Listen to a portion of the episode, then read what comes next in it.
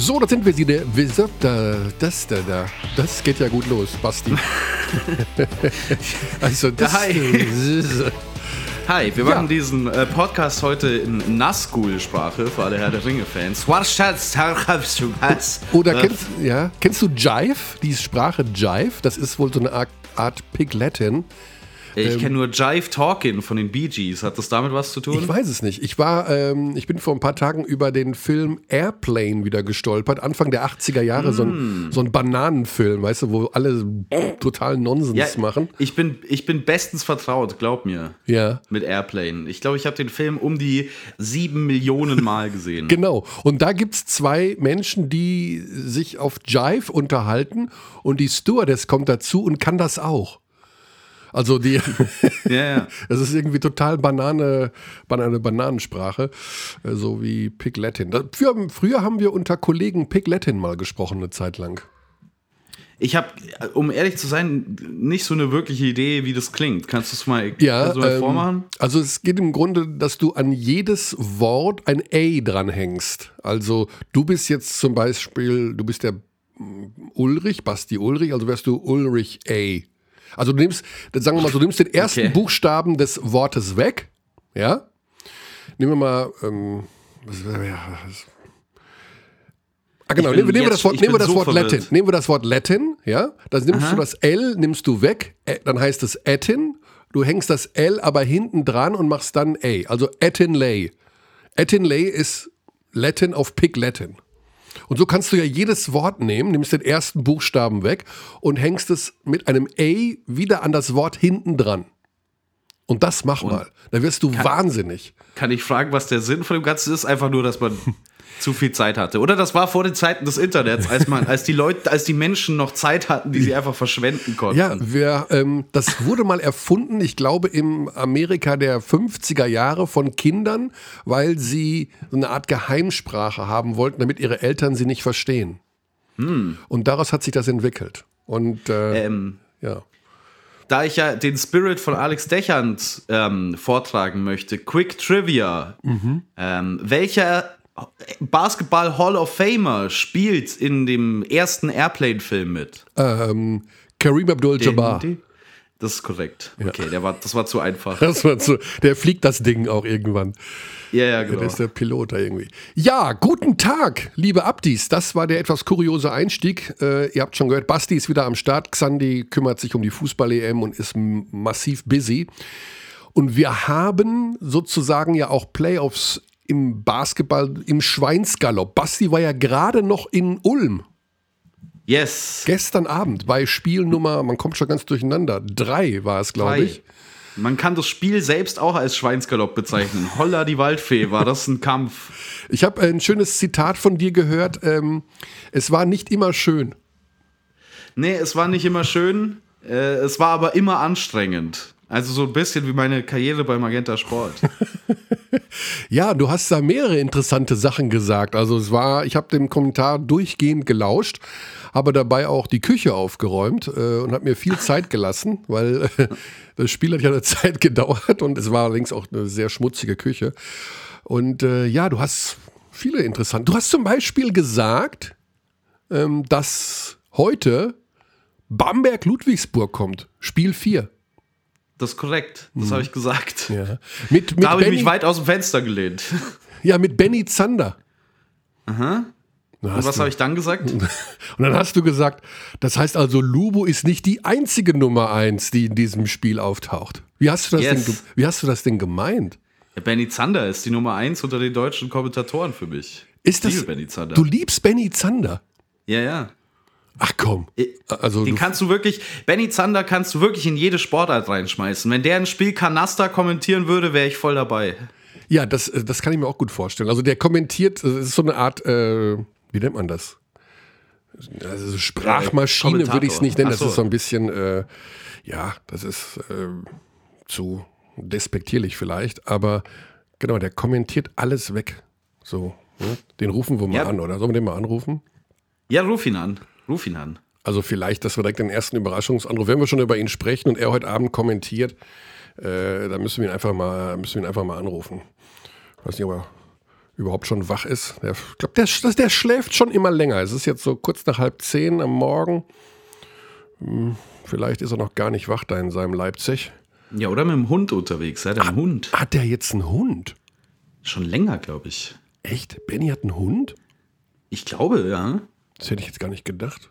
Also zu Benny passt ein Hund zu Benny? Der ist doch immer unterwegs. Ja, er geht nicht dran. Ja, dann Ja. selber schuld. Ich vermute, der ist auf der großen Runde. Ja, da müssen wir leider raus. Oh, hat er, jetzt hat er zurückgerufen. Oh, warte mal eben. Hat er jetzt, hat er jetzt angerufen? Nee. Vielleicht ruft er gleich zurück. Ah, es, es, es, es, es beginnt ähm, insgesamt in diesem Podcast schon wieder mit viel Struktur.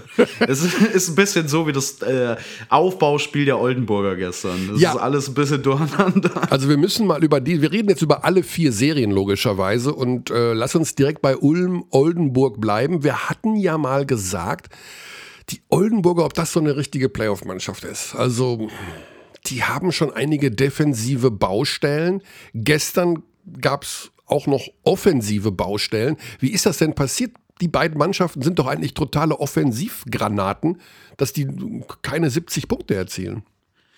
Ja, also äh, ich glaube, zum ersten muss man mal bemerken, dass die, glaube ich, beide auf Beinen spielen, die als solche nicht mehr zu bezeichnen sind. Das sind, glaube ich, bei allen einzelnen Spielern Betonblöcke an den Füßen mittlerweile. Also das letzte Viertel speziell war einfach nur noch.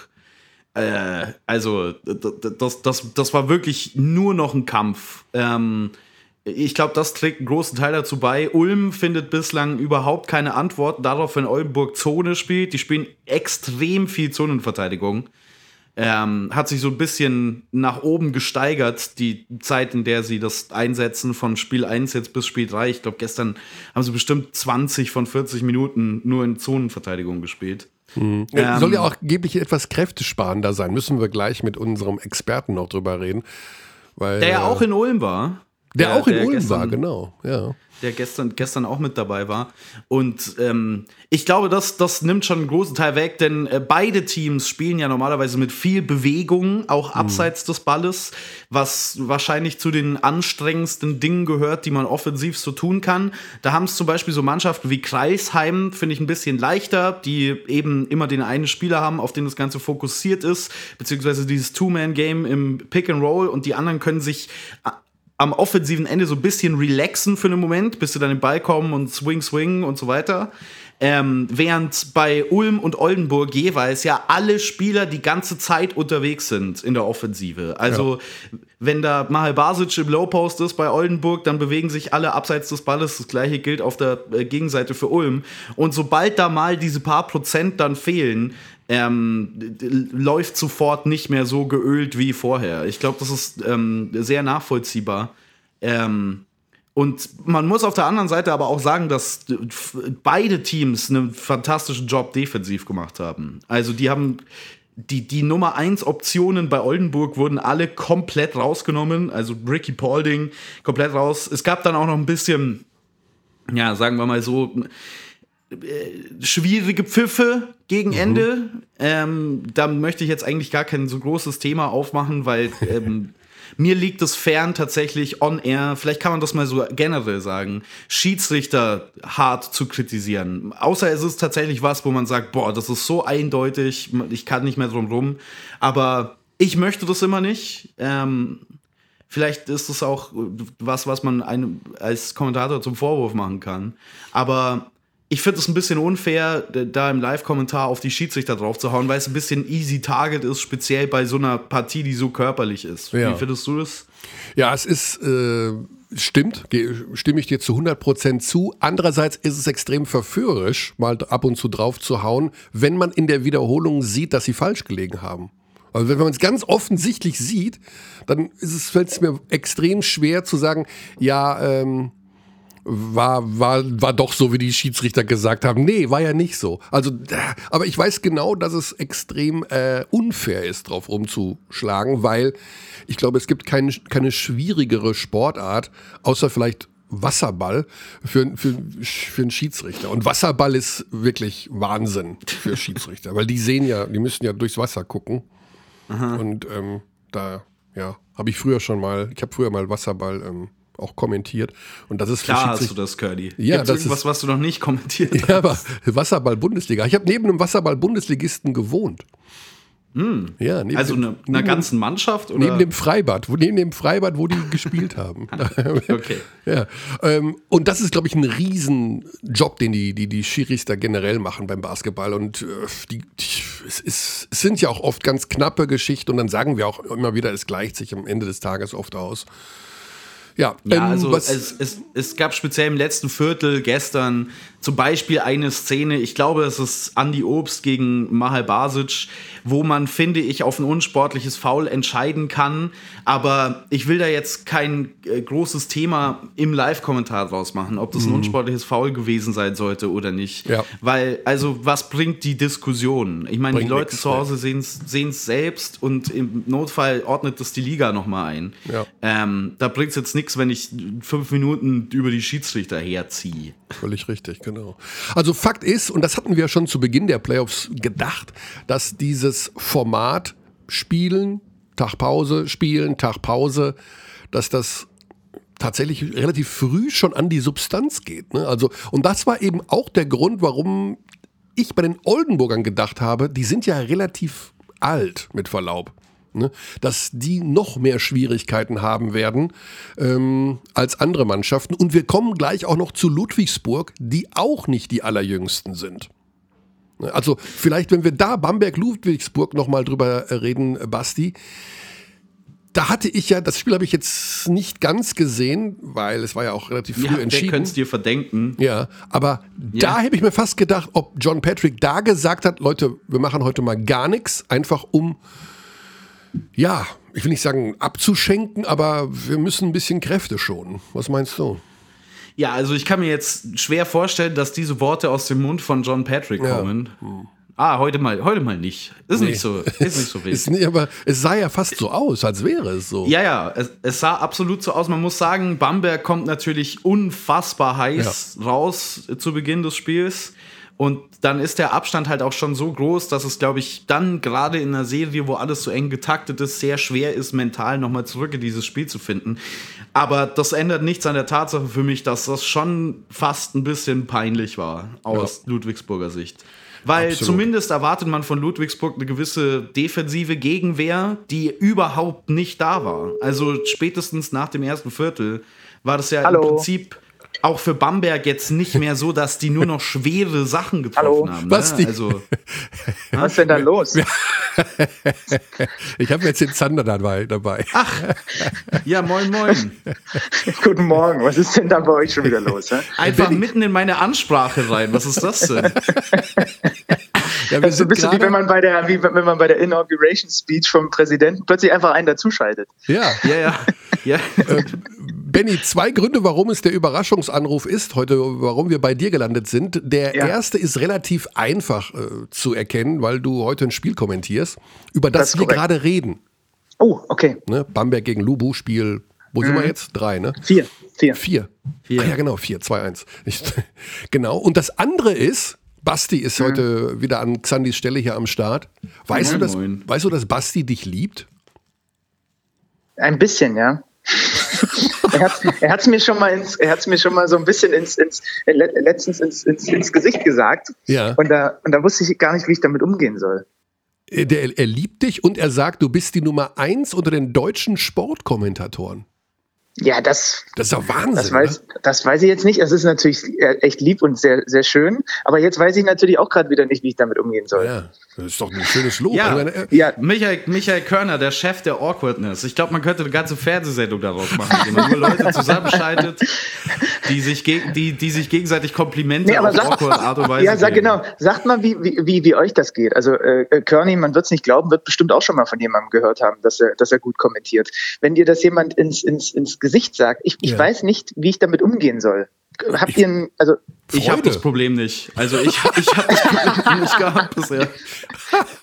Das stimmt nicht, Basti. Ich habe dir schon gesagt, dass du ein guter Kommentator bist. ja, ich habe mich auch gerade eben erst mit einem äh, am Wochenende mit einem mit, mit jemandem unterhalten, der durchaus, durchaus Ahnung vom Basketball hat. Mhm. Und wir sind auch zu der Erkenntnis gekommen, ja. dass der Ulrich das ganz gut kann. Also Bevor das äh, in einen Selbstbeweihräucherungsmodus übergeht, Benny, die fachliche Aussage zum Spiel, auf das du dich ja sicherlich schon seit heute Morgen um halb sechs vorbereitet hast.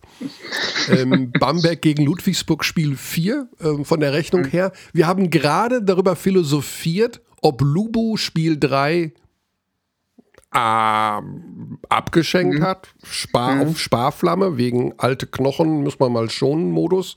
Was meinst du denn? Naja, also was die Vorbereitung angeht, es ist die Grundierung ist schon fertig. Also alles, was ich immer so grundsätzlich mache, aber für die Play für Playoff-Spiele versuche ich ja immer noch, noch, noch ein was mehr zu machen. Das mache ich jetzt gleich. Ich bin hier gerade noch im Hotel und frühstücke und jetzt kommt gleich noch so ein bisschen, so ein bisschen der Feinschliff. Was heißt immer, du bist im Hotel vorher? Nee, ich, ich war in München jetzt die letzten Tage als Arbeit. Ah und fahre quasi heute über Bamberg zurück. Sonst wäre ich auch schon gestern zurückgefahren. Ah. Aber ich fahre natürlich nicht aus, aus München an Bamberg vorbei nach Leipzig, um dann am nächsten Tag wieder nach Bamberg zu fahren. Das macht ja auch keinen Sinn. Oh. Ähm, eure These. Ähm, hinten raus sicherlich, ne? Also ich glaube, irgendwann hat John Patrick einfach, also ich glaube nicht, dass sie das von vornherein so gemacht haben, aber irgendwann hat er einfach gemerkt, okay, ja, es ist halt heute nichts. Und dann spielt Jalen Smith in der zweiten Halbzeit, glaube ich, auch halt eben nur noch fünf Minuten und die letzten anderthalb Viertel gar nicht mehr. So, ähm, ich glaube aber nicht, dass das der grundsätzliche Gameplan war, weil äh, dazu kennen wir alle John Patrick zu gut. Äh, der wäre schon sehr froh, glaube ich, gewesen, wenn sie mit 3-0 durch wären und eben dann hätten sie ja den Vorteil gehabt, dass sie ein paar Tage mehr die Füße hochlegen hätten können. Ne? So müssen sie heute wieder ran und müssen eben auch erstmal sehen, ob sie das Ding äh, äh, zu bekommen. Ich muss ehrlich gestehen, nach Spiel zwei habe ich zu so ein paar Leuten gesagt und, und geschrieben, oh, ich glaube, das war die Bamberger Chance, die Serie zu verlängern. Mhm. Ähm, und dann so ein Statement da am Sonntag, wie gesagt, hier und da auch mit ein bisschen sehr wenig Ludwigsburger Gegenwehr. Was hat John Patrick gesagt? Ne? Das war ein arroganter Auftritt. Ähm, das das habe ich so nicht kommen sehen. Ich dachte, Ludwigsburg ist stabil genug, das zuzumachen. Und das muss man ja echt mal sagen. Also auch schon in Spiel zwei wie, wie Bamberg das macht. Ich meine, sie hätten das Ding am Ende gewinnen können, wenn nicht sogar müssen, wenn sie sich ein bisschen cleverer anstellen, schon, schon in Spiel 2. Und allein das für eine Mannschaft, die ohne Devin Hall spielt, gegen diese Ludwigsburger, nötigt mir schon enormen ja. Respekt ab, dass ja, ja. sie ihnen so einen Fight liefern. So, ähm, das ist schon aller Ehren wert. Ja, also die sind top motiviert. Wir sind sehr gespannt auf heute Abend. Ist es das erste oder das zweite Spiel? Das erste, das frühe Spiel. Das frühe Spiel, okay. Gut, Benny, dann wollen wir dich auch nicht länger vom äh, Frühstück im, ich vermute mal, ne, äh, Schloss Residenz. Ne? Wo Achso, bist du ja. da? Ja, sieben, sieben Sterne. Ich, ich, ich habe ein Bein habe ich im Pool hängen und mit dem, mit dem anderen äh, wird gefrühstückt. Wie heißt es nochmal? Residenzschlösschen, oder? Wie heißt das? nee. Recht unhygienisch, würde ich glauben, wenn der Pool in, in der Essens-Area ist. Also weiß ich nicht, ja, ob das, das ist so aber, ein, das so ist aber okay. Hotel ist. Das Tablett schwimmt oben auf der Wasseroberfläche, das ist alles in Ordnung. Ja, sei froh, dass du in diesen Zeiten überhaupt Frühstücke im Hotel bekommst. Da haben wir auch ja, absolut. Andere, ne? Absolut. Benny, viel Spaß heute Abend und Vielen lieben Dank. Äh, wir sehen uns. Ach ja, wir können ja auch noch ganz kurz über den Euroleague-Ausblick reden, denn du bist ja oh. am Wochenende auch am Start. Ja, das ist, eine, das ist für mich eine absolute Festwoche. Ne? Heute Spiel 4, morgen äh, habe ich Geburtstag, kommt mich meine Family besuchen. Du hast morgen dann, Geburtstag? Ja, und dann ist, dann ist Euroleague-Wochenende angesagt. Das ist eine der schönsten Wochen meines Lebens, glaube ich. Oh mein Gott. Wie alt wirst du denn? 32. 32, boah. Mhm. Okay, dann ja, kriege ich Gänsehaut bei so einer tollen Woche. Also sehr schön, mhm. genieß es. Wir sehen uns am Freitag in Köln und äh, Absolut. Ja, viel Spaß. Wir gehen, Samstag, wir gehen Samstag an unserem freien Tag ins Kebabland. Kannst dich schon drauf einstellen. Wir gehen am Samstag ins Kebabland. Wir haben ja noch ein Geburtstagskind dabei. Was ist denn das Kebabland? Was ist das? Ist das? Der beste, das ist der, das ist der, äh, der beste äh, Adana-Spießladen. Immer wenn ich in Köln bin, gehe ich dahin. Unser lieber äh, Chef Manuel Tam ist offensichtlich genauso ein Hardcore-Ultra von diesem Laden wie ich. Und da werden wir am Samstag die äh, Besatzung hinschleifen, ob sie will, will oder nicht. Kommt man dann Döner auf einer Achterbahn? Klingt ein bisschen so, ne? Man, äh, so, so, ein, so ein Döner-Fall Tower irgendwie. Ja. Der, der kleine Benny möchte aus dem Kebabland abgeholt werden. Ja, das wird gut. Ich freue mich sehr auf, auf das ganze Wochenende. Ja, cool. Alles klar. Benny, Grüße nach Bamberg und ähm, ja, auf bald. Wir sehen uns am Wochenende. Für, für mich seid ihr übrigens, um mit einem Lob abzuschließen, für mich seid ihr übrigens der, der zweitbeste deutsche Sportpodcast. Tschüss. ist das arrogant. Ey, komm, es gibt so viele, es gibt so viele, da ist Nummer zwei auch gut. Ja, ich, also ich, ich, ich kann das nicht Wer ist denn Nummer ich- 1, Benny? Kannst du das kurz ausführen? Wer ist denn die Nummer 1? Nee, kann ich nicht, kann ich an dieser Stelle nicht Ah, sagen. Ja, komm, sag Okay. doch. Wir, wir, sind, wir sind offen. Wir machen Werbung für alles. Wir, wir sind auch käuflich. Ähm, also wir sagen auch politisch unkorrekte Dinge, manchmal zumindest. Ich nicht. Nee, ihr seid, nur, nur ihr seid natürlich, ihr seid natürlich der, der, der beste basketball Mhm. oh, wobei da lege ich mich jetzt wieder in die Nässe mit meinem Kumpel Dre Vogt. Mhm. Ach, ich, ich, ihr seid super, einfach generell, Ja. generell. Top. Ah, Und wir können da auch hervorragend mit umgehen. Wenn ich nicht. alles klar, gute Zeit. Macht's gut, ihr Ganoven. Tschüss. Ciao, ciao. So, da haben wir ihn schon mal abgefrühstückt. Wir haben übrigens tatsächlich nachher noch Joe Vogtmann. Ich habe gerade die Zusage bekommen, dass wir noch auf den allerletzten Drücker, bevor Joe in den Flieger steigt von Moskau nach Köln, äh, wir noch ihn nachher einmal hier reinschalten werden. Riesensache, tolle Geschichte. Was für, eine, was für eine internationale Show heute wieder. ist fast wieder Eurovision Song Contest. Ja. Und die Deutschen sind wieder, äh, bekommen null Punkte. Wahnsinn, ne?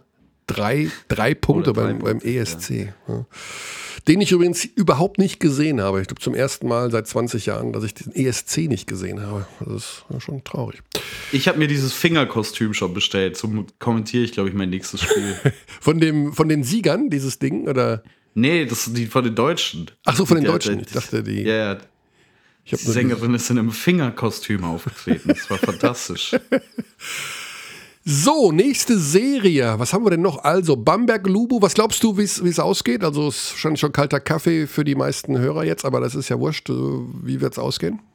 Ich kann mir nichts anderes als einen Ludwigsburger Sieg heute vorstellen. Ach, komm. Um ehrlich zu sein. Also bei aller Liebe an Bamberg, ich sehe den qualitativen Unterschied dieser beiden Kader zu groß und ich sehe vor allen Dingen auch die, wie man so schön auf Deutsch sagt, Urgency bei äh, Ludwigsburg nach dieser Niederlage zu Ja. groß, ähm, als dass Bamberg hier nochmal einen Sieg holt. Aber äh, wahrscheinlich sehe ich sehr dumm aus morgen, wenn Bamberg wieder mit 20 Punkten gewinnt. Ja. Der Faktor Energie dürfte eine Rolle spielen. Wir können ja einfach mal Folgendes machen, auch wenn äh, unser Experte, wir haben ja mit Basti Doret und Malte Ziegenhagen zwei neue Experten für unsere Playoff-Spiele hinzugewonnen. Ähm, das äh, ist großartig und Basti war jetzt auch schon mehrfach im Einsatz und ich habe ihm gesagt, wir klingeln um 10 Uhr durch. Es ist noch nicht ganz 10. Kommst du, kommst du damit klar, wenn sich Menschen früher bei dir melden als äh, vereinbart?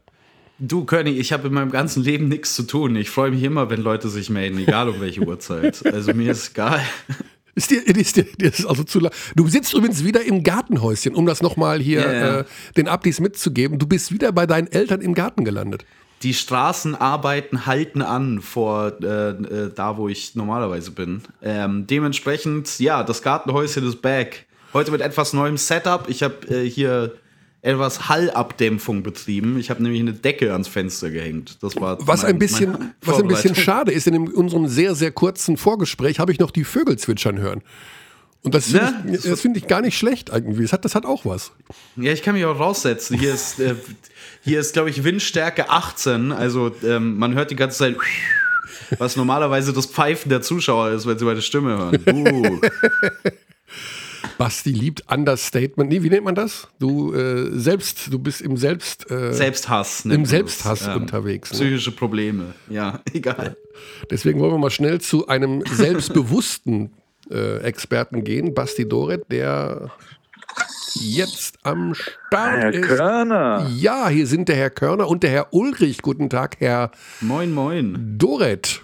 Moin. Du bist schon direkt drauf bei uns. Ja, wir haben schon zwei Serien durch und abgefrühstückt. Also wir haben längere Zeit über das Spiel gesprochen, was, wo du auch gestern warst. Ulm Ja. gegen Oldenburg und äh, sind zu dem Thema schwere Beine gekommen. Das kannst du uns natürlich aus allererster Hand vermitteln, Basti. Diese Sache mit den schweren Beinen, mit der Belastung, wo wir die ganze Saison, schon seit Jahren reden wir darüber, speziell auch Euroleague-Teams und so weiter. Wie schwer sind die Beine denn bei Ulm zum Beispiel oder bei Oldenburg, wenn du jeden zweiten Tag spielen musst?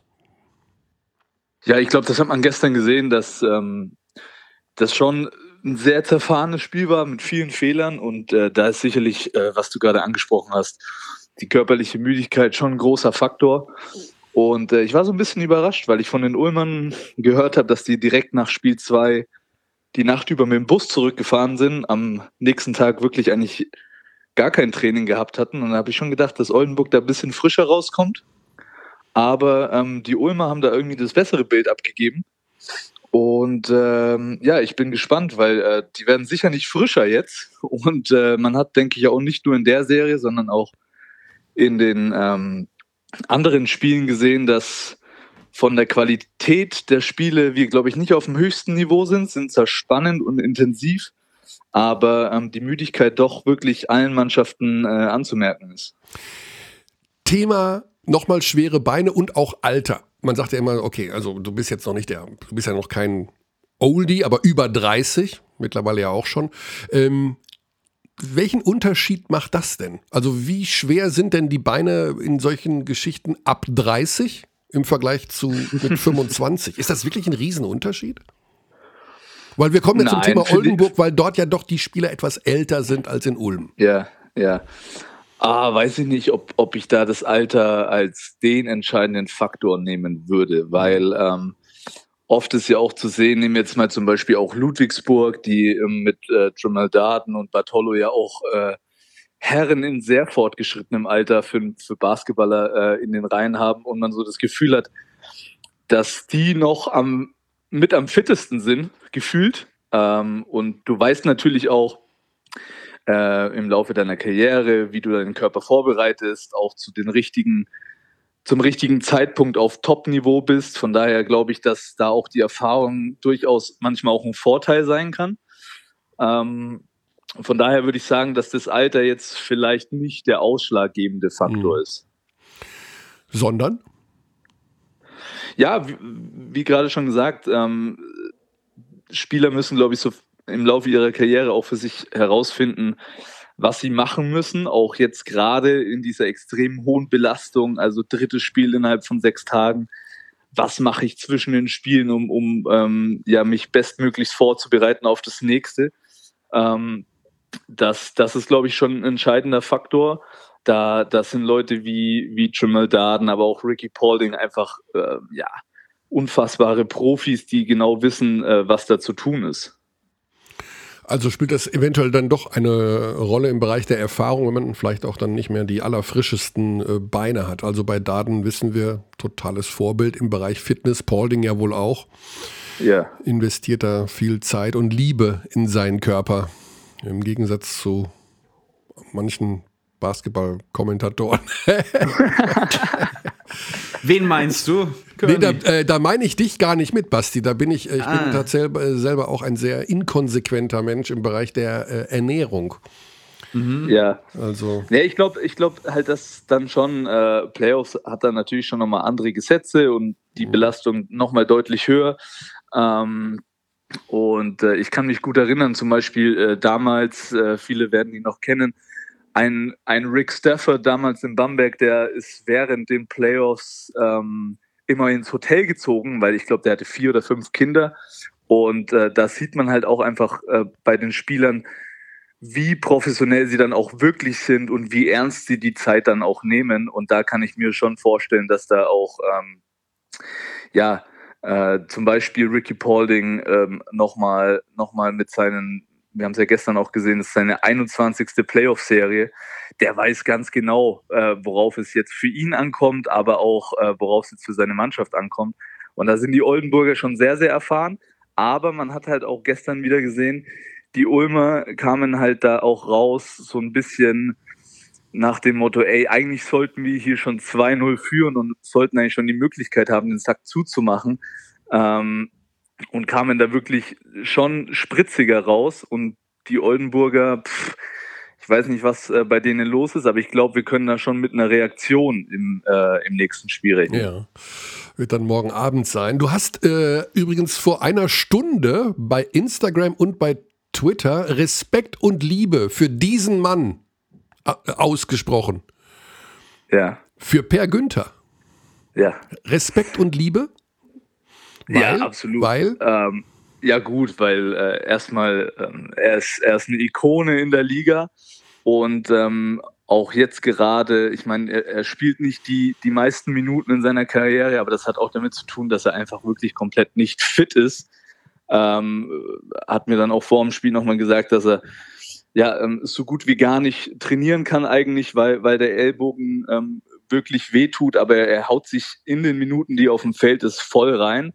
Und äh, ich glaube auch bei Petrucelli, der ist auch nicht äh, hundertprozentig fit.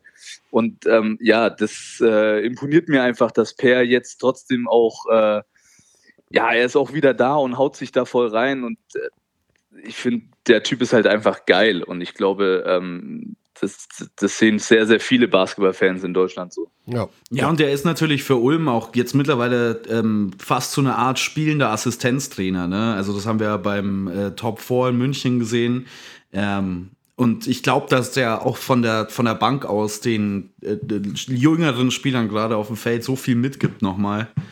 Ähm, also abgesehen von seiner Fitness. Äh, wie wichtig würdest du sowas einschätzen, diese Erfahrung, die dann quasi per Know-how auf die anderen Spieler übertragen wird? Ja, ähm, äh, extrem wichtig natürlich. Ich habe es auch ähm, in der Serie bei, also für, bei Bamberg zum Beispiel ist für mich auch der Alex Roof ein extrem wichtiger Faktor, der jetzt auch nicht die meisten Minuten auf dem Feld steht. Aber solche Spieler, das siehst du einfach, wie viel sie auch einer Mannschaft geben, wenn sie nicht auf dem Feld sind, abseits vom Feld. Und man hört auch immer wieder im Training und in der Kabine ähm, den, den Jungs einfach extrem wichtige Ratschläge geben und da einfach ihre Führungspersönlichkeiten gefragt sind in den Playoffs. Mhm. Wir ähm, stellen fest, eine kleine Tendenz Richtung Ulm, dass die die Serie gewinnen. Traust du den Bambergern noch das komplette äh, Comeback zu gegen Ludwigsburg? Ähm, ehrlicherweise traue ich es ihnen zu, weil ähm, wenn du wenn du Ludwigsburg so kaputt machst wie in Spiel 3, hm. dann, dann, äh, dann gehst du jetzt in dieses vierte Spiel und sagst so, hey, also äh, wir, wir wissen jetzt, was wir gegen euch machen müssen. Natürlich hilft es, wenn du deine, deine, deine Würfe von außen triffst, gar keine Frage wie in Spiel 3. Aber ähm, bei Bamberg ist jetzt jeder in der Serie drin. Also in, in Spiel 3 hat wirklich jeder abgeliefert. Und das brauchst du auch. Und das ist auch nochmal so ein Thema, was du jetzt zurückkommst zu Oldenburg. Ähm, da waren halt gestern wirklich viele Führungsspieler, die die äh, einen gebrauchten Tag hatten. Ja? Und das kannst du dir eigentlich in den Playoffs nicht erlauben. Da muss jeder, jeder seinen Teil dazu beitragen. Und das ist wohl bei Bamberg jetzt der Fall. Und ich, und ich gehe davon aus, dass die, ähm, dass die das Spiel heute ähm, ja, gewinnen werden. Oh, interessant. Kommen wir zu den beiden Serien, die klarer aussehen. Die eine ist schon entschieden, da kommen wir am Ende zu. Aber die andere, die Bayern gegen Kreilsheim, Spiel 2, großer, großer Kampf der ja. äh, Kreilsheimer. Kann man nicht anders sagen. Ein, ja, absolut. Ein Riesenfight. Also, hätte ich, hätte ich äh, ja, den Fight hätte ich erwartet, aber doch, doch, dass auch das Spiel 2 so, so, so eng war und jetzt auch das Spiel 3, die Kreilsheimer gewonnen haben, das zeigt schon eine Menge Charakter, wirklich eine, eine extrem enge Rotation, die, äh, die die Kreilsheimer da spielen. Ähm, ich bin gespannt, also ich bin aber nicht sehr positiv, dass sie ähm, da äh, noch, noch ein Spiel gewinnen. Also da ich glaube nicht, dass die Bayern ein zweites Spiel ähm, so Larifari angehen. Mhm. Wie kann das denn eigentlich sein, dass die Kreilsheimer mit so einer kleinen Rotation, mit sieben Leuten, die Bayern da, den Bayern 96 Punkte einschenken? Also, das ist doch. Wie, wie, was ist. Ich hätte, ich hätte niemals gedacht, also den Fight von Kreilsheim, ja, wie, wie, wie man es gesehen hat, dass sie fighten werden. Aber das war ja auch großartig gespielt und mit sieben Leuten. Wieso ist, München ist ein Euroligist, ein. Wieso lassen die sich da so nochmal, ich will nicht sagen vorführen, aber dann doch an die Wand spielen, richtig?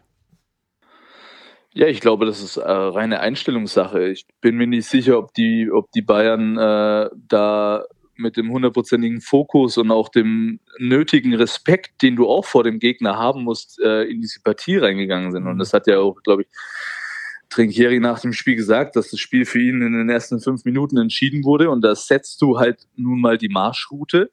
Und da zeigst du auch dem Gegner, ob du hier angetreten bist, ähm, um, um, um äh, zu gewinnen oder einfach nur ähm, die Sache über dich ergehen zu lassen.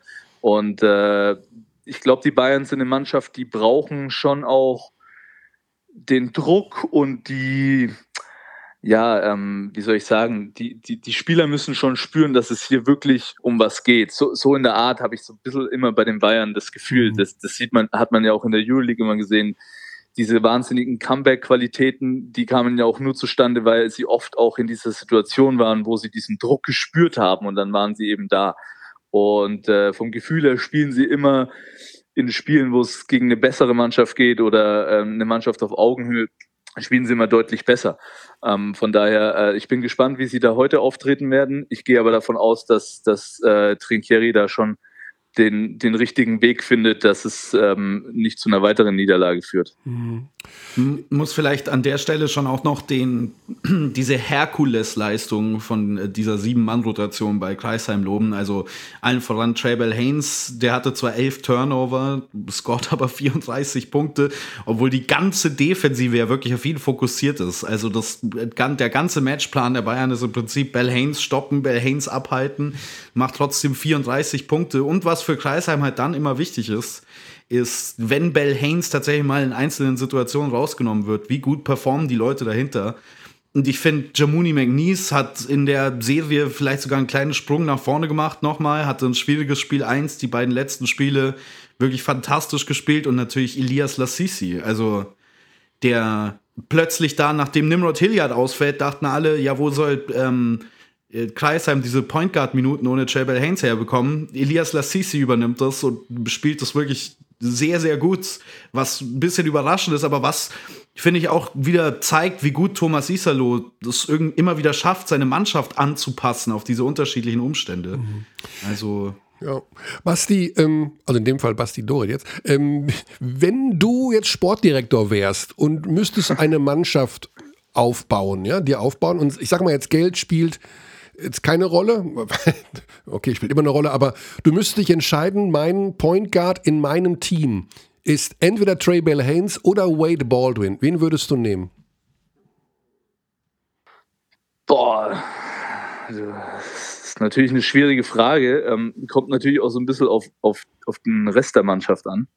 Ähm, aber ähm, das, was ähm, Bell Haynes gerade auch wieder abliefert. Es war ja so eine Phase am Anfang der Saison, hat er natürlich unfassbare Spiele rausgehaut und dann gab es so eine Phase, was aber auch normal ist, wo man so das Gefühl hatte, okay, die Mannschaften haben jetzt so ein bisschen rausgefunden, wie man gegen ihn verteidigen muss oder wie man ihn aus dem Spiel nehmen kann. Ähm, und ich dachte, dass die Bayern da schon überlegen sind, vor allem körperlich, ne? Und auch durch die Switching Defense, was sie ja eigentlich auch echt gut machen, dass sie ihn da im Griff haben. Aber ist ja egal, wen du gegen ihn stellst, er schafft es immer wieder zum Korb und, und finisht da einfach, also für mich wahrscheinlich der beste Spieler, der ähm, ähm, unter den Aufbauspielern, der zum Korb geht und alle möglichen Varianten drauf hat, da, da abzuschließen. Bei Wade Baldwin ist natürlich die, und ich glaube, dass er ein extrem guter ähm, Typ ist für die Mannschaft, der auch sehr gute Führungsqualitäten hat. Und da bin ich mir eben bei Wade Baldwin nicht immer sicher. Ne? Man hat ja immer das Gefühl, dass ähm, wenn er, dass er immer seine Schwierigkeiten haben, wenn es halt gerade nicht zu gut für ihn läuft, dann tendiert er schon auch immer ein bisschen seine Mannschaft mit runterzuziehen, obwohl er natürlich unfassbare Anlagen hat. Das ist keine Frage. Aber als reinen Point Guard für die Mannschaft würde ich mich wahrscheinlich für Bell Haynes entscheiden. Ah, interessant. Ja, ich glaube auch, dass, also ähm, mein, mein Eindruck auch schon ähm, in Wade Baldwins Zeit in der NBA damals noch bei den Memphis Grizzlies war immer, dass der eigentlich neben einem Point Guard spielen sollte. Ne? Findest du das auch so, Basti, dass der vielleicht sogar mehr ein Off Guard ist als ein reiner Einser, der einen Ball verteilt? Ja, er liebt es, er liebt es halt, ähm, selber zu scoren und für sich selber zu kreieren. Und ähm, äh, ein Point Guard hat natürlich noch so viel mehr Aufgaben. Ja? Die, die primäre Aufgabe ist ja eigentlich, ähm, äh, dieses Gespür zu haben, was braucht meine Mannschaft in gewissen Situationen. Und äh, da habe ich das Gefühl, dass, dass da ähm, Wade Baldwin schon noch so ein bisschen seine Probleme hat. Ähm, und ich glaube, da, dass da Bell Haynes besser aufgestellt ist. Und man, ich, ich will gar nicht wissen, was Bell Haynes im La in, imstande ist zu fabrizieren, wenn er in einer wirklich noch besseren Mannschaft spielt, mit, mit ähm, noch besseren Mitspielern, ohne da jetzt irgendwie respektlos den Kreilsheimern gegenüber zu sein. Aber ähm, das ist ja, er, er, trägt ja so viel Last auf seinen Schultern und es gibt ja kaum jemanden, der ihm da ein bisschen was abnehmen kann. Wir nehmen jetzt, du bist aber jetzt bei Bell Haynes, weil du gerade nochmal genau, Baldwin gesagt genau. hast. Ja. Also sorry, bei, äh, bei Bell Haynes. Mhm. Ähm, und ähm, deswegen ist es für mich einfach eine unfassbare Leistung, was er da macht. Und äh, deswegen würde ich ihn da ein bisschen bevorzugen. Aber ähm, ich glaube auch noch, dass, dass ähm, Wade Baldwin mindestens ein Spiel noch ähm, in den Playoffs äh, hat, wo er alleine ein Spiel entscheiden kann. Das, diese Qualität hat er natürlich. Ne? Wenn der heiß läuft und, und äh, da in Fahrt kommt, dann kannst du ihn eigentlich nicht stoppen. Aber ähm, das ist halt so die Gefahr auch, die man ja auch immer wieder mal gesehen hat, dass er dann auch tendiert, ähm, ein bisschen zu sehr auf sich selber zu schauen ähm, und weniger auf, auf die anderen Optionen, die es natürlich noch in dieser Bayern-Mannschaft gibt. Ja. ja, zwei sehr interessante Personalien auch für die kommende Saison. Äh, ich denke mal, dass hinter Bell Haynes viele Teams her sind. äh, weiß man nicht genau, wo er da landen wird. Also, ja, hinter Baldwin auch, wie man schon gehört hat. Ja, ne? aber bei also, Baldwin ist ähm, tatsächlich gibt es die Tendenz, dass Baldwin gerne bleiben würde bei den Bayern. Aber der hat natürlich auch einen äh, Agenten und der hat auch natürlich andere Gehaltsvorstellungen als in dieser Saison. Aber Baldwin wird sicherlich erkannt haben, dass ihm das gut tut von der Entwicklung her. Also die Entwicklung, die er in dieser Saison gemacht hat, die ist ja Wahnsinn. Der Typ war eigentlich unspielbar in seiner Zeit, in seinem ersten Jahr in Europa. Der hatte ja überhaupt keine, äh, also in Griechenland, der kam ja mit niemandem zurecht. Und jetzt hat er sich da mit Trinkieri, hat er den, glaube ich, vor der Saison den Schwur abgegeben, wir, wir, wir, wir raufen uns irgendwie zusammen. Und das hat ja zum großen Teil doch funktioniert. Und wenn der noch ein Jahr sich so entwickeln kann bei dem Verein. Ja, können ja, du sprichst jetzt mit. Achso, sorry. Ja, ich glaube schon auch, dass, äh, da, da gebe ich dir recht. Also ich glaube, dass es für ihn auch gut wäre, da in München zu bleiben, weil ähm, von der Tendenz, ich glaube, dass es ein Spieler ist, wenn der eine Situation kennt und das Umfeld kennt, dass das wichtig für ihn ist, ja. ja? Und ähm, äh, vom Gefühl her hat er, kämpft er sehr, sehr viel mit sich selber oder, oder hat immer so diese, diese persönlichen Duelle und äh, ich glaube, wenn er da sich schon mal nicht neu auf eine neue Umgebung einstellen muss, dann würde ihm das helfen und deswegen kann ich mir schon gut vorstellen, ähm, ja, dass das im Endeffekt dann auch vielleicht zustande kommt, dass er in München bleibt. Ja. Ja, ihr beide äh, analysiert das jetzt mit Hintergrundinformationen und aus, wie, wie das sportlich Sinn machen würde, aber ihr vergesst dabei das Allerwichtigste, dass er ein Bild auf Twitter geliked hat, wo ihn jemand in äh, Anadolu Efes Trikot gefotoshoppt hat. Und das ist ja wohl der deutlichste Hinweis. Also das ist ja wohl die klarste Sache, die es hier gibt in der Angelegenheit. Okay, aber dann bist du ja wohl der, der absolute äh, Investigativ-Journalist, äh, äh, weil das wäre uns beiden ja. jetzt so wahrscheinlich nicht aufgefallen. Ja, ja, ich, fand das nur, ich fand das nur einmal mehr funny, dass ähm, jemand, der Bild auf Twitter liked, offenbar mehr Aussage darüber gibt für die Fans, äh, wo der nächste Saison spielen soll, als alles, was man bisher gehört hat aus der Ecke. Ja. Anadolu zahlt gut. Das äh, wird wahrscheinlich, das wäre tatsächlich ein Ding. Ja, zahlt, zahlt, gut und natürlich, wenn man auch schaut, ähm, FS spielt natürlich auch einen sehr ähm, guard-orientierten Basketball. Mhm.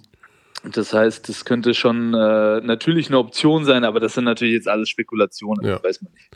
Unsere letzte Serie, die einzige, die bereits zu diesem Zeitpunkt durch ist, Alba Berlin hat aber mal den Hamburgern aber sowas von gar keine Chance gelassen. Da haben wir ja am Anfang noch philosophiert von wegen, ah, schwieriges Matchup für Berlin, Hamburger Defensive, vielleicht wenn die äh, diesen Berliner Offensivfluss, das Tempo zerstören können. Ja, Pustekuchen. Was ist denn da passiert eigentlich? Ja, ich glaube, dass die Hamburger zuerst mal halt auch ähm, also man hört immer wieder von, von Kotza, dass der wirklich sehr, sehr angeschlagen ist, mhm. ähm, seit, seit Wochen, fast schon Monaten kaum trainiert, immer nur ähm, unter, unter ähm, Schmerzmitteln spielen kann. Dann fehlt ihm natürlich schon auch ein, ein Cameron Taylor, der ein extrem wichtiger Mann für die Mannschaft ist. Und dann sind sie einfach, finde ich, von der Qualität nicht tief genug besetzt. Ähm, und äh, das finde ich, hat man auch zum Ende der Saison schon auch so ein bisschen gesehen, dass, dass sie da, sie haben ja eigentlich, die Hamburger, deren Identität ist natürlich diese brutal harte Verteidigung. Und da brauchst du halt jeden Mann an Bord und ähm, das haben sie im Moment halt nicht. Mhm. Aber ein bisschen überraschend kam das doch schon. Dass, also diese Hamburger Defensive, die wir so gelobt haben, die war ja irgendwie gar nicht so richtig da. Wie, wie kann das denn sein? Ja, vielleicht so ein bisschen die Luft ausgegangen zum Ende der Saison und Anfang den Playoffs, was natürlich ähm, immer schwierig ist, weil es eigentlich andersrum sein sollte. Aber man muss natürlich auch sagen, dass die Berliner, ähm, auch wenn sie jetzt ohne Thiemann, ohne Olinde und vor allem ohne Sigma auch auftreten, trotzdem qualitativ hoch überlegen sind, die auch wissen, äh, ja, wie man, wie man ähm, gegen so einen Gegner spielt. Ne? Also auch die Berliner haben ja eine tolle Euroleague-Saison gespielt. Mhm. Das finde ich, vergisst man ja immer so ein bisschen auch. Ähm, und deswegen, ja, Qualität ähm, schlägt da einfach auch so ein bisschen ähm, die Mannschaft, die zwar immer irgendwie versucht hat, in diese Playoff-Serie zu kommen, aber wenn du dann so deutlich auch die, die ähm, ersten beiden Spiele verlierst, dann äh, nimmt dir das auch so ein bisschen die Luft, finde ja. ich. Jetzt müssen wir ein ganz kurzes mhm. Break machen. Joe, du kannst mich hören, ne? Ich kann dich hören, ja. ja. Ähm, Basti, du hörst den Joe? Nee, ich höre ihn nicht. Du hörst ich höre den Basti auch. Nee. Du hast den Basti Doret gerade gehört, aber nicht den Basti Ulrich. Ich bin jetzt komplett verwirrt, ganz kurz, weil ich dachte, wir, äh, Joe, wir, wir telefonieren eine Stunde später. Das ist aber kein Problem. Ah. Ja. Weil du 11.15 gesagt hast, jetzt ist 10.15. Ja, bei mir ist 11.15. ja, Zeitverschiebung, Körny. Genau, Zeitverschiebung. Ja, aber äh, ich dachte, dass Joe die deutsche Zeit spricht. Ähm, jetzt machen wir das technisch einmal anders. Ich mache jetzt hier einen Break und ich hole Joe, ich hole dich in 30 Sekunden wieder dazu, ja? Ja, alles gut. Alles klar. Gut. Joe, vielen Dank für deine Zeit. Du bist unmittelbar vor dem Abflug. Wie kann man das so sagen? Ja, genau. Deshalb habe ich auch 11.15 Uhr deiner Zeit keine Zeit mehr. okay, dann lass uns einmal durchjagen durch diese äh, Geschichte, dass du an diesem Wochenende vielleicht den größten Erfolg deines Lebens feiern kannst. Wie zuversichtlich seid ihr denn, am Freitag schon das Spiel gewinnen zu können? Ja, sehr natürlich. Also das, äh, das wird natürlich eine, eine, schwere Aufgabe gegen die eventuell beste Mannschaft. Äh, der Saison, auch wenn sie nicht Erste waren. Aber ja, es ist ein Spiel. Habt ihr ein euch, Spiel, der kann. Habt ihr euch jetzt im Training komplett, also auch auf Anadolu fokussiert? War jetzt alles andere, alle anderen Teams, alle anderen Spiele egal? Habt ihr nur so getan, als würdet ihr euch jetzt auf Anadolu vorbereiten? Ja, wir haben die letzten zwei Wochen nicht eine einzige Trainingseinheit gehabt, weil wir äh, VTW-Playoffs gespielt haben. Bis gestern. Gestern Spiel 4 gewonnen haben und 3 mit 3-1 ins äh, Finale eingezogen sind gegen Zenit.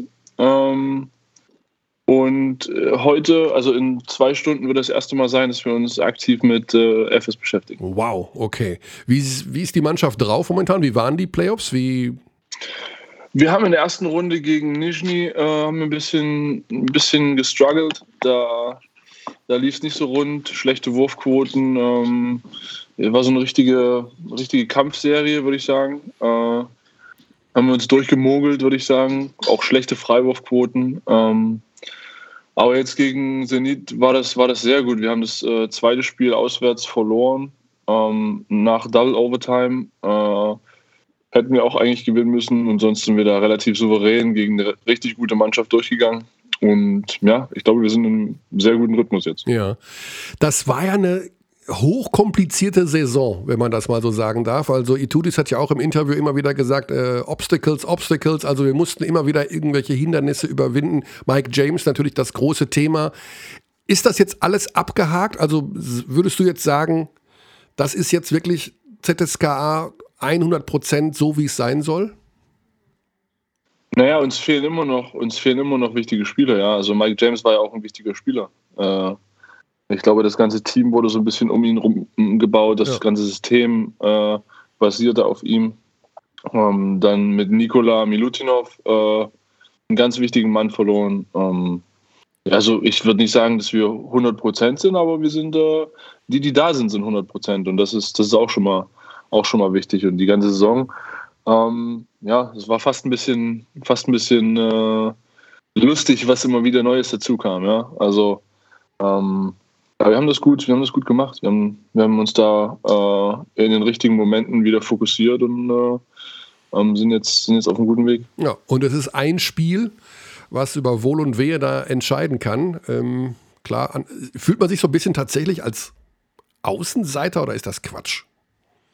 Naja, wenn man so den ganzen Bericht der äh, Erstattung trauen kann, auch vor den Playoffs, dann äh, haben wir es ja mit Glück nur in die Playoffs geschafft. Also äh, habe da ein paar äh, Experten gehört, die, die uns auch äh, gegen, gegen Fenerbahce nichts zugetraut haben. Und dann, natürlich haben wir gegen Fenerbahce dann nur gewonnen, weil die äh, Corona-Probleme hatten. Äh, also das ist, es stachelt auch so ein bisschen an, weil äh, ich glaube, wir haben, wir haben, wie eben schon gesagt, so viele Hindernisse überwunden, ähm, dass wir ein bisschen mehr Respekt verdient hätten. Ähm, und äh, ja, wir, wir nehmen die Underdog-Rolle gerne an, wenn, wenn uns die schon zugeschoben wird. Ähm, weil ich glaube, aus so einer Position ist man relativ gefährlich. Mhm. Äh, Gibt es eigentlich Kontakt zu Tibor, Tibor Pleiss? Also ich weiß nicht, wie weit, äh, wie weit, ihr da generell abseits des Feldes wir, verbunden wir seid. Haben, wir, haben, wir haben ein entspanntes Verhältnis, aber wir haben uns jetzt, haben uns jetzt äh, nicht kontaktiert. Mhm. Also da gibt es doch keinen keine Nachricht von wegen, ich reiß dir nein, Freitag den Hintern kein, auf oder kein, sowas? Nein, gibt auch keinen Trash-Talk oder sowas. Wir werden uns, wenn wir uns im Hotel sehen, werden wir uns herzlich begrüßen, aber das, das war es dann auch schon. Ja, ähm, ist ja ein interessantes Duell zwischen euch beiden. So ganz unähnlich seid ihr euch ja nicht von der Art und Weise. Ne? Gerne da rund um die Dreierlinie rum. Ja, nee, äh, gebe ich, dir, geb ich dir recht. Also ähm, relativ ähnliche äh, Spielstils. Ja. Wer ist denn ähm, aus deiner Sicht jetzt bei euch im Team so der Führungsspieler? Also es wirkt ja alles sehr, dass ihr euch jetzt zusammengerauft habt nach diesem ganzen Theater und dass ihr jetzt als Team, wie du gerade sagst, vielleicht so ein bisschen sogar angestachelt seid, dass man euch äh, in diese Underdog-Rolle reingeschubst hat. Aber wer, wer ist so im Team derjenige, der so ein bisschen das Kommando hat? Äh, haben, wir, haben wir eigentlich nicht. Hatten wir auch die ganze Saison schon nicht. Ähm, wir haben natürlich Spieler, die, die den Ball bekommen, wenn es brenzlig wird. Ähm, äh, hat sich jetzt ein bisschen rauskristallisiert, dass das natürlich äh, Will Clyburn ist, der äh, im 1 gegen 1 äh, unheimlich gefährlich ist. Ähm, aber auch in den letzten Wochen Danny Hackett, der überragend spielt, ähm, der auch viel Verantwortung übernimmt als, als Point Guard, natürlich automatisch ein bisschen in der, in der Führungsrolle ist. Aber, aber sonst äh, verteilt sich das auf viele Schultern. Äh, ähm, Joko Schengelia natürlich einer, der mit seiner Energie äh, da Leute mitreißen kann. Und ähm, ja, ich glaube, wir haben, wir haben dann relativ, äh, relativ ausgewogenes Verhältnis. Äh, Nikita Kurbanov, der, äh, ich habe ihn gestern gefragt, wie viel Mal er jetzt schon im VTB-Finale war, hat gesagt, er weiß es nicht. Äh, der war auch, glaube ich, schon zehnmal im äh, Euroleague Final Four. Also das ist äh, ja unglaublich. Und ähm, da, äh, der hat natürlich eine unglaubliche Erfahrung und sowas hilft natürlich dann auch. Ja. Ähm, wen siehst du vorne im zweiten Duell, Barcelona-Mailand? Und hast du auch was von, den, von dieser Playoff-Serie der Mailänder gegen Bayern mitbekommen oder gesehen? Ja, ich habe eigentlich alles gesehen. Ähm, oh. Bis auf Spiel 3. Okay. Äh, oder eins von denen, was sie zu Hause gewonnen haben, habe ich nicht gesehen. Ähm, aber sonst habe ich alles gesehen. Äh, ja, war, war sehr bitter. ähm, aber. Wen ja. siehst du vorne bei also, Barca gegen Mailand? Schwierig zu sagen. Also, ähm, wenn, wenn, äh, wenn Mirotic einen guten Tag hat, dann wird es, glaube ich, sehr schwer für, für Mailand. Aber. Der hatte komischerweise ja, wenig gute Tage in letzter Zeit, ne? Der hat abgebaut. Gegen, gegen Zenit, er hatte, also das ist jetzt vielleicht ein bisschen noch zu, äh, zu hoch gegriffen, aber er hat mir ein bisschen leid getan, weil er, ja, alles, was er gemacht hat, hat einfach nicht funktioniert. Also, ähm, und du hast gemerkt, wie er richtig gehadert hat und als Spieler weißt du halt, wie, wie das ist in solchen Situationen. Ja? Du kannst machen, was du willst. Äh, ähm, es funktioniert einfach nichts. Und ähm, das, äh, das war halt gegen Sene, die, die haben es natürlich auch gut gemacht. Sie haben, sie haben ihn sehr, sehr gut verteidigt, äh, sehr gut im Griff gehabt. Ähm, aber man sieht halt, dass die Mannschaft nicht nur aus Mirotic besteht, aber wenn Mirotic funktioniert, ist es natürlich ein anderes Level. Ja.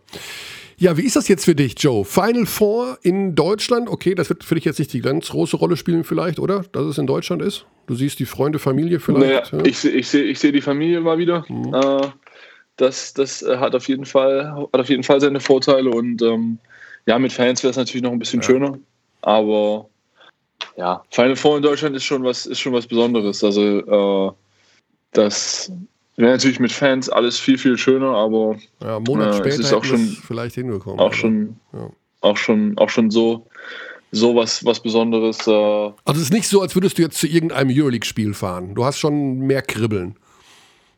Ich versuche, dass ich, ich versuche, dass es so ist, als wenn ich zu einem normalen Euroleague-Spiel so. fahren würde.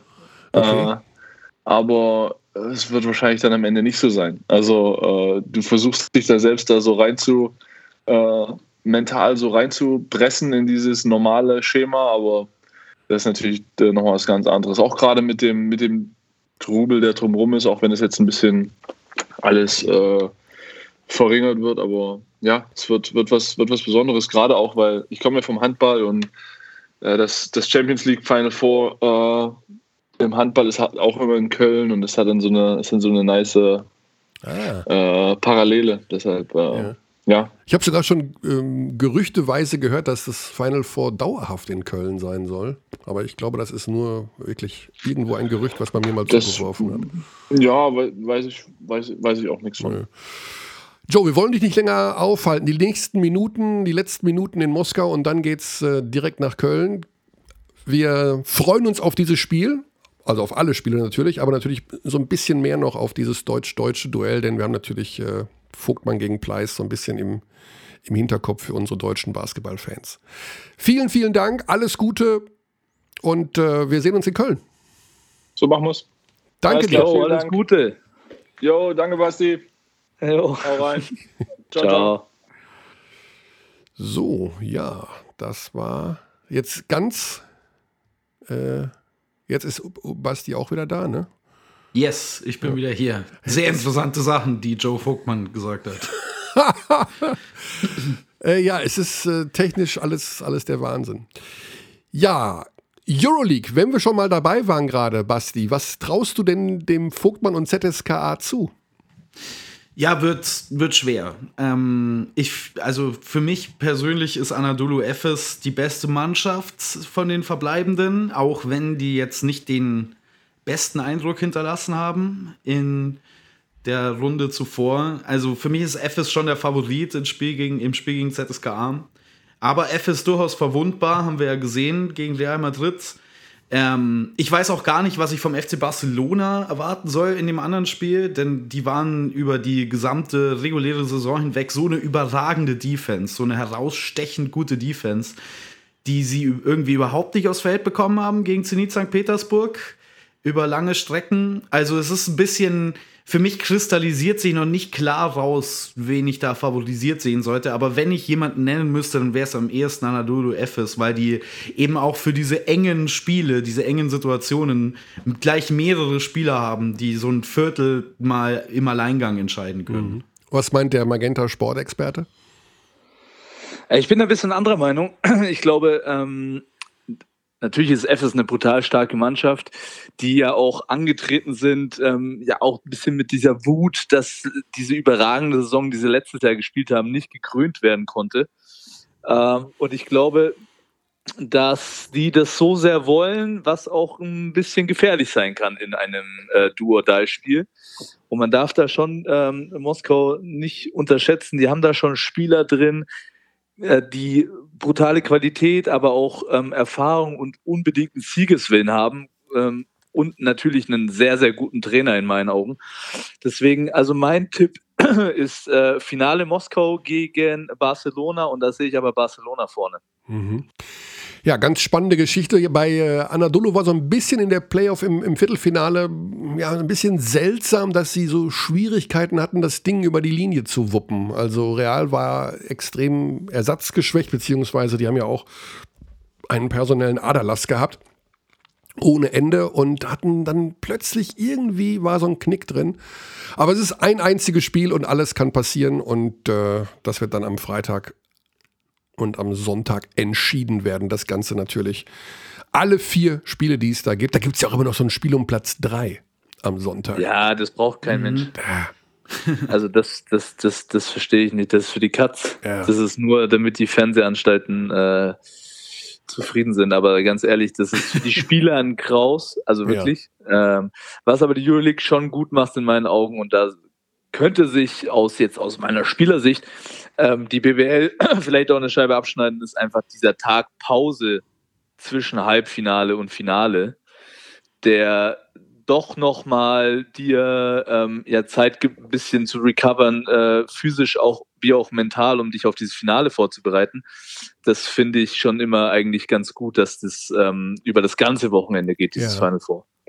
Ja, auf jeden Fall eine Anregung für das kommende Jahr im äh, deutschen Pokal. Es wird ja, es soll ja wieder ein Top 4 geben. Ähm, vielleicht ja. kann man das tatsächlich auch dann mal Freitag, Sonntag oder irgendwie so lösen, dass da der. Nee, ich, bin, ich bin ein großer Fan von, von, einem, von einem Top 4 oder Final 4, wie man es auch nennen will. Ich glaube, das hat einen ganz eigenen Charakter, ähm, mit auch einem echten Finale, ja. Aber ähm, es gibt ja auch in anderen Ligen, wie zum Beispiel auch in Spanien, ähm, da wird dieses ganze Turnier ein bisschen anders aufgezogen. Und im Endeffekt, wenn wir mal ehrlich sind, so ein richtig geiles Finale im Top 4, also was auch qualitativ richtig Spaß gemacht hat, war ja dieses Jahr auch nicht so wirklich der Fall. Ne? Problem ist, wenn du noch einen Tag Pause einbaust für die Fans natürlich. Ne? Die müssen dann nochmal eine Nacht dranhängen in einer fremden Stadt oder eben Übernachtung und das ist mit Kosten verbunden. Und, ja, äh, das, ist natürlich, das ist natürlich ein Punkt. Ähm, den, den, den, den gebe ich der Liga, aber ich weiß nicht, ob das der ausschlaggebende Punkt ja. ist. Wir werden sehen. Wird im kommenden Jahr dann wieder mit vielen Fans. Ja, die Sache wird sein, wie viele Fans. Also manche sind schon ein bisschen skeptisch, ob wir die Saison, die neue Saison wirklich in ausverkauften Hallen äh, beginnen können, aufgrund von vielleicht doch noch der ein oder anderen Beschränkung. Gestern waren ja in Hamburg tatsächlich 200 Zuschauer zugelassen. War, mhm. Fühlte sich an wie ausverkauft. Ja. ja, das fühlt sich dann auch mit ganz wenigen Leuten sofort wieder ganz anders an. Also mit Blick auf die NBA und was da derzeit in den Playoffs stattfindet. Also ich glaube, in Brooklyn sind 13.000 Zuschauer erlaubt schon wieder. Ich weiß nicht genau, wie viele da reinpassen in das Barclays Center. Ich glaube, es sind so 19 oder 20.000. Aber mit Blick dort rüber und wie weit die schon sind, bin ich doch recht zuversichtlich, dass ja. wir mit relativ großer Kapazität in einigen Monaten dann wieder starten können. Ja, also ich gehe da auch von aus. Aber es gibt auch diese interessante These, dass äh, vielleicht die Zuschauer gar nicht mehr so eng aneinander sitzen oder stehen wollen in Zukunft. Also, weil also man sich daran gewöhnt hat, dass man irgendwie denkt, ja.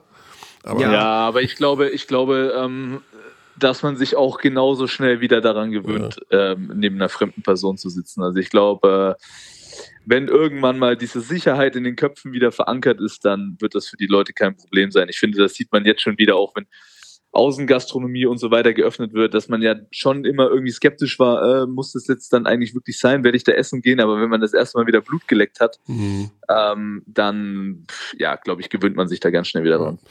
Ich glaube auch, ja. ja. Also gerade, ich, ich habe jetzt gestern Spiel 1 von Knicks vs. Atlanta Hawks gesehen und da sitzt dann John Stewart neben John McEnroe äh, Courtside und äh, es stört niemanden ähm, da in der Halle, dass sie so nah aufeinander sitzen, weil sie natürlich auch alle wissen, also die sind alle geimpft. Ja. Ähm, ich glaube nicht, dass das so einen großen Effekt hinterlassen wird, um ehrlich ja. zu sein. Wir werden sehen. Ja, wer wird äh, abschließend, Basti, wer wird deutscher Meister in der Easy Credit BBL? Was sind deine Eindrücke? Wer wird es am Ende werden? Welcher Basti? Ja, äh, beide Bastis. ich lasse dir den Vortritt. Ähm, ich bin tatsächlich der Meinung, dass der FC Bayern Basketballmeister wird. Ähm, weil ich glaube, also ich glaube, ein ganz großer Faktor in der Serie zwischen Alba Berlin und Hamburg war. Hamburgs Art von Defense funktioniert gegen fast alle BBL-Teams, gegen den Spielstil von fast allen BBL-Teams gut, nur nicht gegen den von Alba Berlin, weil die sehr viel Druck auf äh, die Aufbauspieler ausüben. Aber Alba hat so viele spielintelligente Leute, die dann quasi in Überzahl dahinter spielen können, dass sie das leicht ausnutzen. Während die Defense von Bayern eigentlich wie gemacht ist, um so ein Team wie Alba Berlin zu verteidigen. Ich finde, das haben wir auch schon ein paar Mal gesehen in dieser Saison. Ähm, ich glaube, man kann die Berliner, ähm, also ich glaube, dass es eine lange Serie wird. Ich glaube, wir gehen in fünf Spiele in der Serie. Aber ich glaube, ähm, Bayern ist mit der Defense sehr gut ausgestattet, um Alba Berlin vielleicht nicht zu stoppen, aber von dem abzuhalten, was sie machen wollen. Ich würde jetzt einfach mal voraussagen, dass das das Finale ist und ich sehe Bayern da leicht vorne.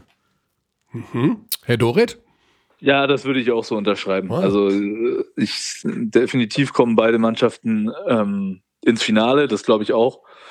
Und äh, auch dieser Faktor, dass die Bayern getrieben sind vom Erfolg und einfach ähm, das ja auch für alle Beteiligten im Münchner Umfeld immer was Besonderes ist gegen Berlin und, und äh, die da immer gewinnen wollen, ist, glaube ich, auch ganz entscheidend. Und ähm, ich sehe da schon auch die Bayern vorne, auch gerade in der Hinsicht, wenn man weiß nicht, wie lang Sigma, Thiemann und so weiter ausfallen.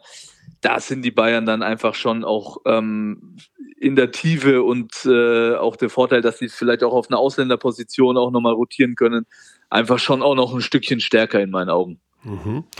Spannende Sache. Dann sage ich äh, Danke nach Nürnberg. Ne? Sitzt in Nürnberg, genau. Basti. Wir, ja. Wann ist der nächste Einsatz? Wo sehen wir dich? Ja, eigentlich ähm, ist, äh, weiß ich nicht, ich habe noch keinen Anruf bekommen. Es ah. war jetzt erstmal auf hm. vier Spiele. Ähm, ich hoffe, dass ich da nochmal einen Anruf bekomme. Ah. Äh, macht, nämlich, macht nämlich eine Menge Spaß. Ähm, ich, ich hoffe nicht nur mir, sondern auch äh, den ganzen Zuschauern. Mhm. Und äh, bin gespannt, ob ich da nochmal in eine Halle reinkomme. Ja, okay. Gut, dann ähm, warte mal den Tag ab. Ich habe keine Ahnung, ich weiß es nicht. Ich weiß, dass ich morgen Abend in Ulm bin zu Ulm gegen Oldenburg und äh, dann geht's ah, Richtung. Das, das wäre ein, Traum, wär ein Traum, dich morgen zu sehen. Ah, also ich, also ich, würd, ich, ich würde mich sehr einsam fühlen, wenn da niemand wäre.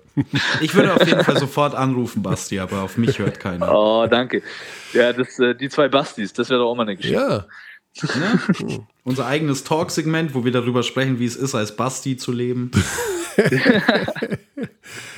Alles klar, dann liebe Grüße nach Nürnberg. Danke, Danke. für deine Zeit. Auf bald, Gerne. mein Junge. Bis ciao, bald. Ciao. Tschüssi, ihr beiden. Ciao, ciao. So, damit sind wir wieder alleine, Basti. Schade eigentlich, ne?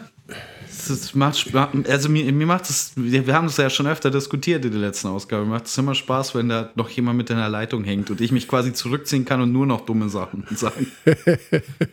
ja, wir haben alles schon abgefrühstückt. Euroleague, BBL und Überraschungsanruf. Und wow. äh, also, was bleibt? Da bleibt nicht mehr viel. Ein neues Gewinnspiel äh, gibt es noch nicht, aber äh, es gibt immer noch Abdis, die auf das alte Gewinnspiel antworten. Denen sei gesagt, es ist beendet, die Grillsoßen sind verlost, aber ich werde mich bemühen, ähm, das Küchenstudio noch einmal zu öffnen in dieser Saison. Da gab es übrigens einen Hinweis äh, auf Twitter, dass dir Alex Dechern beibringen soll, wie man Soße richtig sagt. Ähm.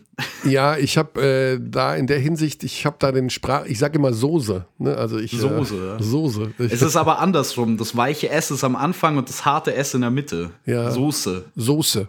Ja. Yes. Soße. Gut, haben wir das auch noch geklärt. Die wow. Grill. Ja, ich habe diverse Sprachfehler. Also ich äh, kann manchmal. Ja, ich auch. Also ich, ich glaube, das haben wir alle.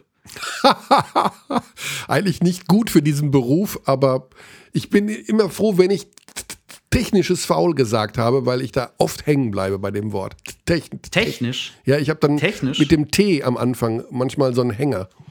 Ja, da kannst du auch einfach nur das T sagen. Ist das einfacher? ja, das T. T. Ja. Aber ich bin immer froh, wenn ich es gesagt habe und ich weiß, okay, das, jetzt hast du es gesagt. Also jetzt ist es vorbei. Du wartest schon, dass endlich jemand sich einen Tee abholt, ja, damit du endlich sagen kannst, technisches Foul. Ja. Und, oh, ich muss wieder ein Bayern-Spiel machen. Mist, es kommt auf jeden Fall technisches Foul gegen Trinkieri. ja.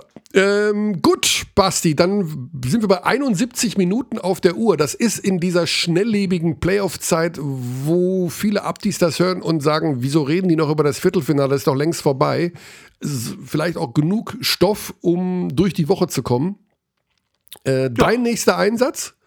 Ich habe noch keinen. Mir geht's ähnlich wie Basti Dore. Oh. Die, Bastis, die Bastis werden nicht mehr angerufen. Ja, ja klar, weil Spiel 5 wird natürlich erst dann geplant, wenn es tatsächlich eins gibt.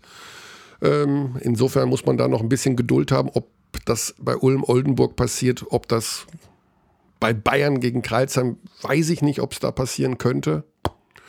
Und bei Bamberg ja, gegen Ludwigsburg, ich habe keine Ahnung. Ich habe mich bei Berlin-Hamburg schon vertan, weil ich dachte, ein, ein Spiel wird Hamburg auf jeden Fall gewinnen. Deswegen halte ich mich mit, damit äh, Voraussagen zurück. An dieser ja, Stelle, Basti, ähnlich, ja. hast du noch was auf dem Herzen? Nicht so wirklich, nein. Also von mir aus könnten wir jetzt noch eine Stunde Überraschungsanrufe machen, aber ich weiß nicht, wie, wie sinnvoll das wäre. Also. Was haben wir denn heute? Wir haben heute, ich kann ja mal in den Dienstplan gucken, wer das andere Spiel macht. Das ist Coach Koch. Der Coach oh. Koch ist bei Kreilsheim gegen München und den hatten wir auch, den hatten wir schon länger nicht mehr. Hm, wieso wir, nicht? Also ich, für mich kein Problem, ich rufe den an. Sollen wir machen? Ja, hau, ja, hau also rein. Wir haben den Coach auch schon längere Zeit wirklich nicht mehr gehört und äh, er ist ja immer in seinem Nachschlag auf der Seite der Easy Credit BBL zu lesen, seine Meinung über die Teams. Äh, immer sehr präzise, wie ich finde. Also ähm, er bringt es da extrem gut auf den Punkt. Und jetzt schauen wir mal, ob das hier funktioniert, dass er auch hier am Start ist. Gucken wir mal. Er hat natürlich eine gewisse Ahnung. Ne? Dienstag ist schon mittlerweile bei unseren Kommentatoren, wenn da das Telefon klingelt. Ja, da blockt man sich den Vormittag. Ja, da, nee, das, oder eben man, man drückt auch den Anruf dann gerne weg oder geht nicht dran. Also ich weiß nicht, ob das so wahnsinnig beliebt ist, was ich da immer mache mit diesen Anrufen aus dem Nichts. Und der Coach, der Coach ist nicht verfügbar. Nein, dann Coach ist tief in Vorbereitung. Der ist tief in der Analyse. Gut, dann sagen wir toi toi für alle Beteiligten noch, dass es verletzungsfrei über die Bühne geht und äh, alle hin. Jeden Tag Basketball, Dienstag, Mittwoch, Donnerstag wäre dann ein mögliches Spiel 5. Am Wochenende ja, so wie ich gehört habe, sogar parallel, ne? Also das BBL dann mit, parallel mit der Euroleague. Ja, ja, da kann man natürlich nicht drauf Rücksicht nehmen. Also ZSK ja. Moskau gegen Anadolu ist äh, Freitag 17.45, Barcelona gegen Mailand 20.45, Sonntag Spiel um Platz 3 17.15 Uhr und das Finale, die Übertragung beginnt um 20.15 Uhr aus der Lanxess Arena in Köln. Das yes. schon mal als kleiner Hinweis. So, dann sagen wir Paris, Athen auf Wiedersehen. Vielen Dank dass ich da sein durfte. Basti, du bist, du bist, du bist der Man. ich bin ein Mann, ja. Ich bin einer, einer der Männer. Alles klar, gute Zeit. Liebe Abdis, auf bald. Cheerio. Ciao, ciao. We treat people here with complete respect. This is Germany.